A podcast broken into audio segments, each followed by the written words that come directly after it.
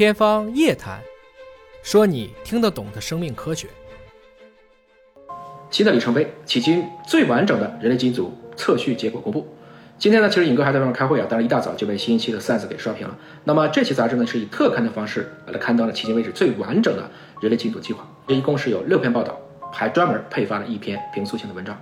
我们知道，其实我们每一个人的基因组大小呢是三个 GB 啊，三十亿个碱基对儿。我们用扑克牌比喻，大家可能会比较好理解啊。一副牌，黑红梅方，没有大小王就是五十二张。一个人他的碱基是 A、T、C、G 四种啊，大概有三十一张。那么 A 只能匹配。T 而 G 只能匹配 C，我们人和人之间的差别就是在这个牌的顺序上会有一点点差别。那么具体来讲呢，实际上啊，这三十一张扑克牌呢，要不在你的精子里，要不在你的卵子里。当精卵结合变成受精卵，那么实际上是三十亿乘二，我们的一个受精卵产生了一个新的人类，也可能就即将呱呱落地了。在这个过程中呢，实际上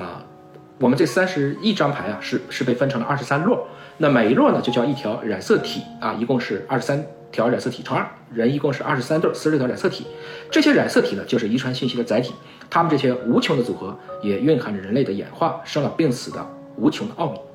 那么，其实科学家们早就想去解密一个人的基因组，早在上个世纪八十年代就已经思考这件事情了。但是，人类基因组测序项目是在一九九零年正式启动的。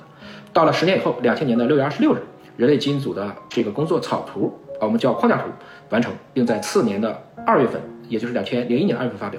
又过了两年，在两千零三年四月十四号，尹哥刚加入好大不到一年的时间，美中英日德法的首脑呢便联名发表了啊六国政府首脑关于完成人类基因组序列图的联合声明。这个是说呢，我们这个图又比两千年图迈进了一大步，从这个框架图变成了精细图。所以当时各国政要呢也都对这个项目啊表示了祝贺。当然，受当时的不管是经费的限制，还是受当时的技术的限制呢，他们这个最后拿到图谱都不够完美，也就是说达不到我们今天讨论的叫完成图或者叫做完美基因组的这样一个概念。也经过很多年的不断的修修补补，都还没有填满。最终人类基因组版本定为 GRCH 三八点 P 幺四，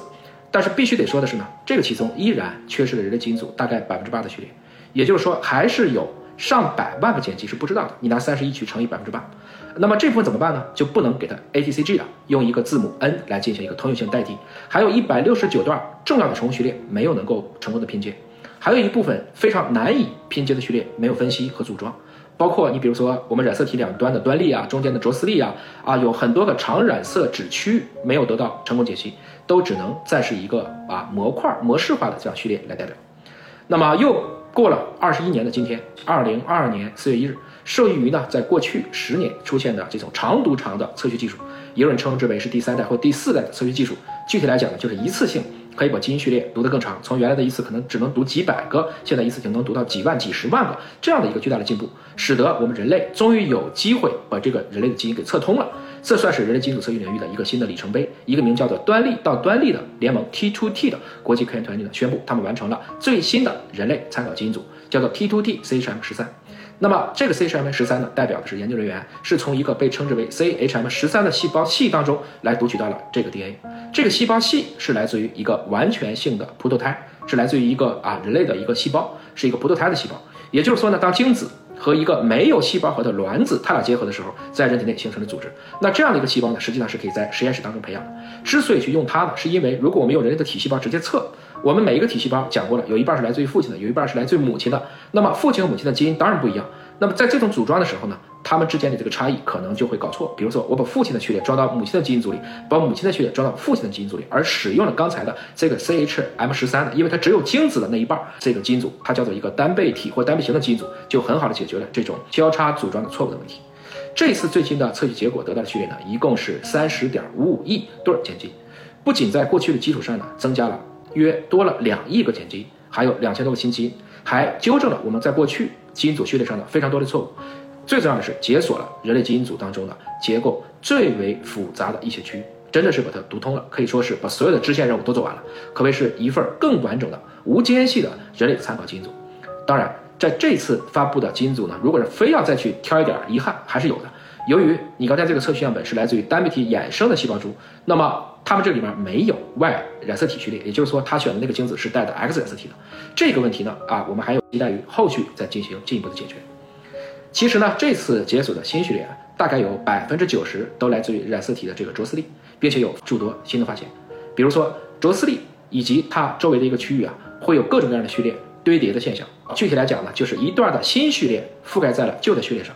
那么研究发现呢，这是为了保证卓斯利与关键的动力结构能够紧紧结合，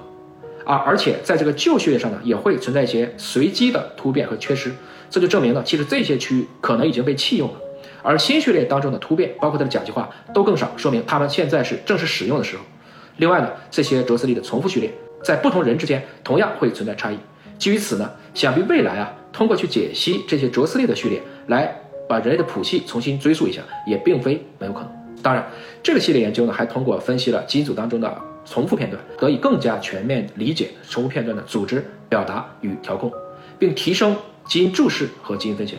比如说，我们都特别喜欢做的就是用不同的基因组，通过比较人类与其他的灵长类的动物，发现了与人类前额叶皮质扩张的相关基因，也就是我们大脑最核心的这一部分 TBC1D3。而通过人和人之间的比较研究呢，发现在重复片段区域编码脂蛋白的 RPA 基因，它的数量当然和我们的心血管疾病风险会高度的相关。此外，这个一系列的研究还着重探究了重复系列的转录与表观遗传的状态。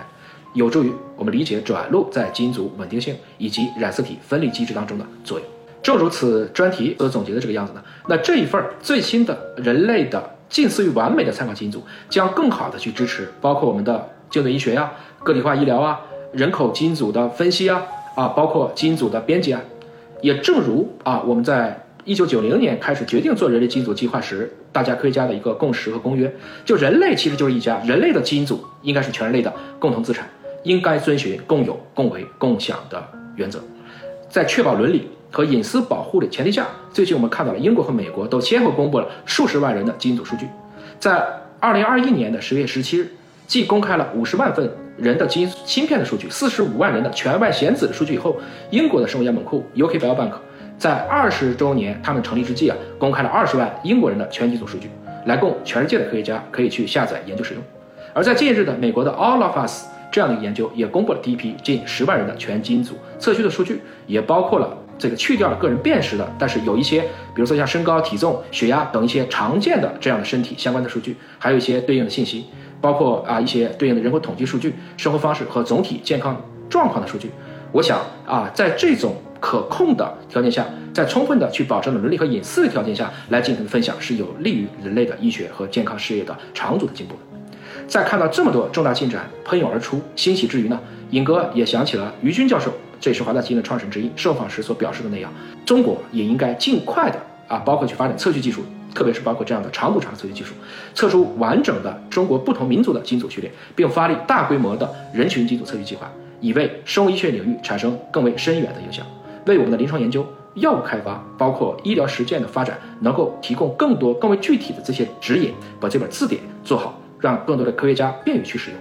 同时也不仅仅是人类啊，华大呢也期盼能与更多的合作伙伴共同描绘除了人以外的很多重要的这些动植物模式物种的基因组完成图，通过解读基因序列来揭示人类和自然的精彩奥秘。